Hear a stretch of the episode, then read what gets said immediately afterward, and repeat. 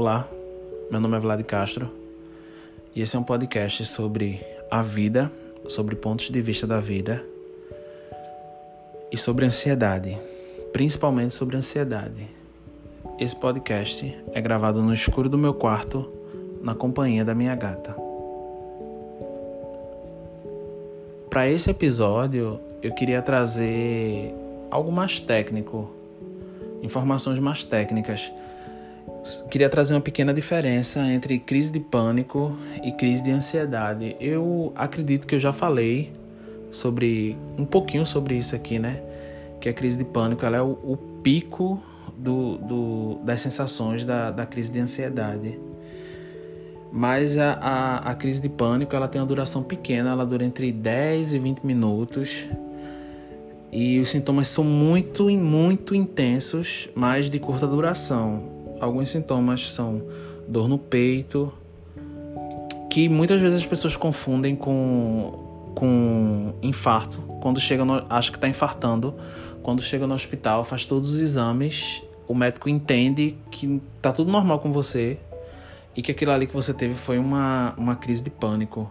O medo de morrer, claro que vem acompanhado, você acha que está infartando, o medo de morrer descontrolado, sensação de sufocamento, é, perda de controle de tudo, você se, se sente perdido, literalmente é perdido, você não sabe o que está acontecendo, não consegue escutar ninguém. É muito assustador. A crise de pânico é muito assustadora para quem está passando por ela, quem está tendo a crise e para quem está acompanhando, seja um amigo, seja namorada, seja marido, marido, esposa, marido, seja esposa, é sempre muito assustador, sabe? E a crise de ansiedade, ela é cansativa, ela é extremamente desgastante. Ela pode durar horas, dias e até semanas. Na crise de ansiedade, os sintomas são menos intensos, mas a duração é muito prolongada. Os sintomas da, da crise de ansiedade geralmente são tensão muscular, irritabilidade, preocupação e estresse, perda de concentração, lapso de memória e fadiga. Geralmente nas crises de ansiedade você vai dormir cansado e você acorda cansado, você não consegue descansar. Seu corpo sempre está cansado, seus músculos estão pesados, as costas estão pesadas, você não consegue se concentrar. Você perde a paciência muito fácil.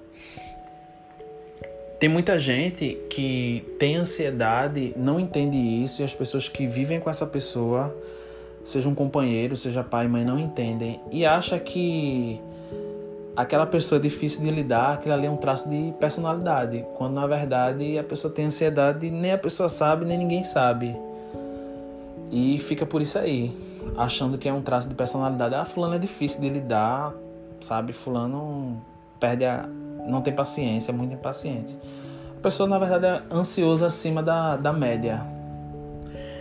E era essa essa essas experiências que eu queria trazer. Eu já tive as duas, eu tenho, né, ansiedade e já tive crise de, de pânico, eu já tive duas crises de pânico. A primeira foi muito difícil de passar, porque eu não entendia, a primeira vez que eu tive eu não entendia o que estava acontecendo.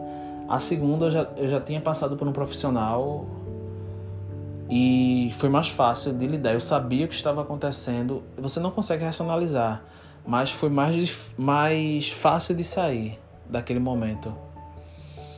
E é isso, eu queria dizer para vocês, como eu sempre digo aqui, que se amem, se cuidem, cuidem uns dos outros.